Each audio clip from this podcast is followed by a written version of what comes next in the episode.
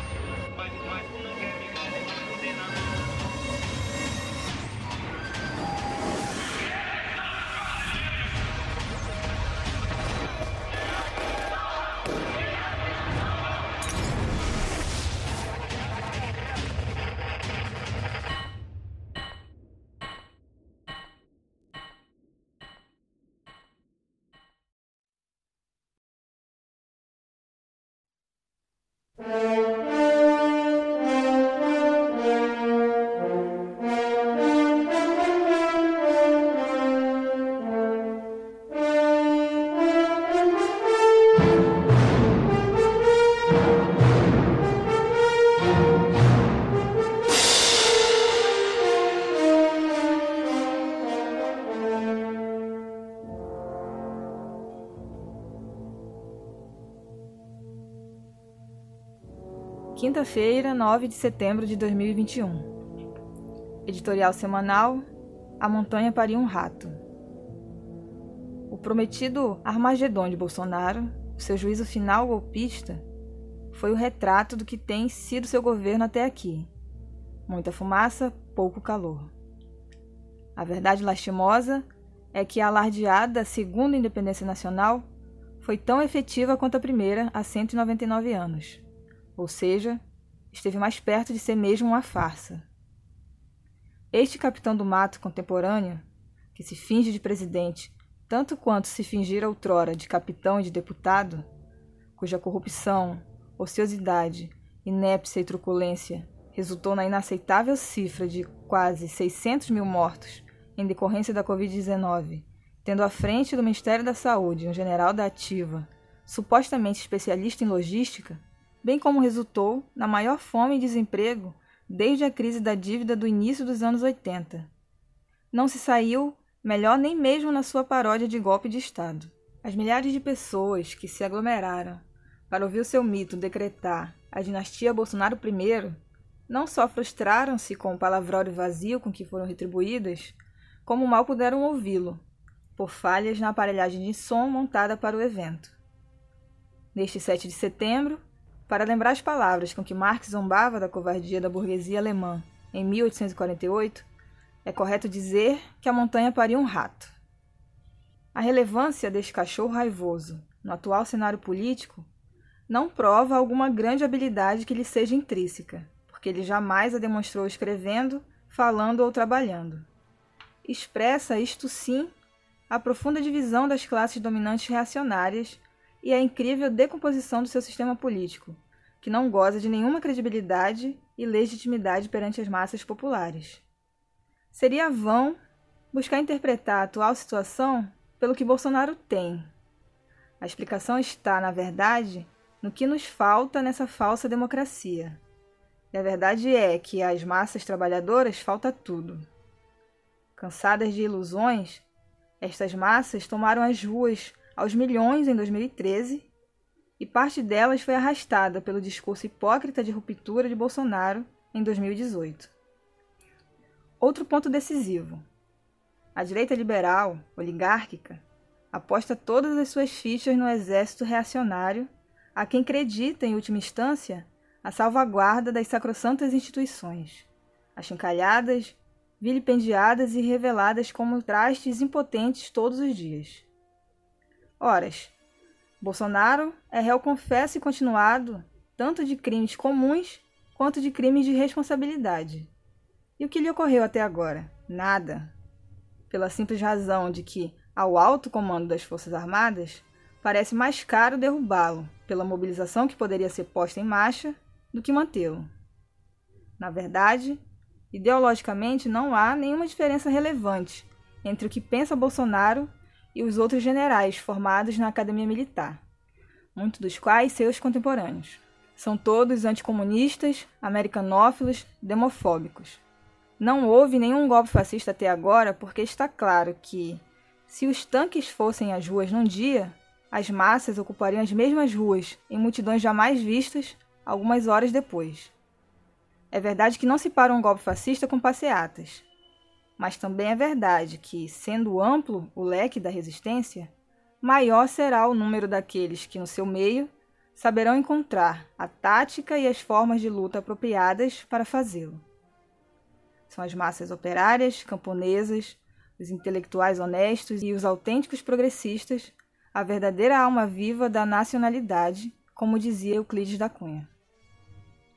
Contra esta muralha, dirigida pela vanguarda proletária que se gesta no seu seio, nada poderão fazer, no plano histórico, os traidores e reacionários, civis ou militares. É interessante notar que, nos círculos liberais burgueses e nos seus acólitos socialistas pequeno-burgueses, o estado de espírito na última semana passou da histeria ao abatimento, e deste ao alívio após o desfecho de 7 de setembro. Como não veem o tortuoso, cruento e inevitável processo de transformação revolucionária da história, estes obtusos são escravos das aparências e só sabem dizer se faz sol ou faz chuva. No fundo, não questionam a divisão da sociedade em classes antagônicas. Para eles, tão natural como era no século XVI a teoria divina dos reis a justificar o absolutismo. Mas temem que esta divisão se acirre até se converter na luta consciente dos oprimidos pela sua emancipação. No plano tático, estes democratas senhoriais disputam com a extrema-direita fascista a direção da contra-revolução para manter nos eixos a velha ordem. No plano estratégico, formam um campo único, cuja negação perfeita só pode ser a revolução de nova democracia. O capitalismo burocrático, especialmente em sua crise geral de decomposição, é ingovernável e por isso precisa do fascismo. Ele não pode ser aperfeiçoado, ele deve ser posto abaixo, destruído. Isto não significa que os partidários da via revolucionária podem se dar ao luxo de cruzar os braços, como se a disputa no campo da reação não lhes dissesse respeito. Isto seria mais do que um erro, seria uma ignominiosa traição à causa operária. Aprendemos com Marx que se a luta reivindicativa não pode por si só abolir a exploração do trabalho assalariado, ela é importante, pois uma classe que se deixasse saquear impunemente estaria desmoralizada para cumprir as grandes tarefas históricas quando elas se apresentassem na ordem do dia. Por isso, se é claro que esta democracia burguesa latifundiária, pró-imperialista, farsesca, oligárquica, odiosa, hipócrita, tutelada pela casta militar, não serve aos operários e camponeses, também é claro que ainda menos lhe servirá um regime de tipo fascista, assentado na corporativização das massas e no terror contra-revolucionário aberto. Os operários e camponeses não rechaçam a importância das liberdades democráticas para sua luta. Muito ao contrário.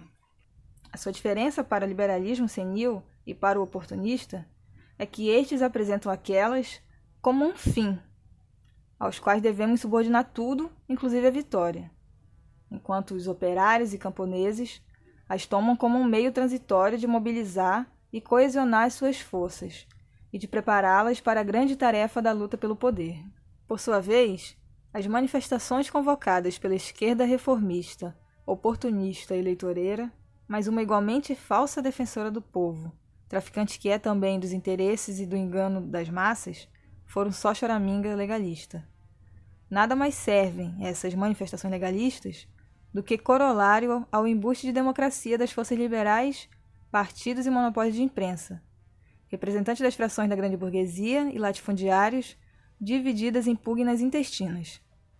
Classes dominantes que apoiaram a eleição de Bolsonaro e agora acham-se iracundas com seu governo, primeiro pela fracassada condução da sua economia semicolonial afundada e segundo pela desestabilização do seu regime político de dominação.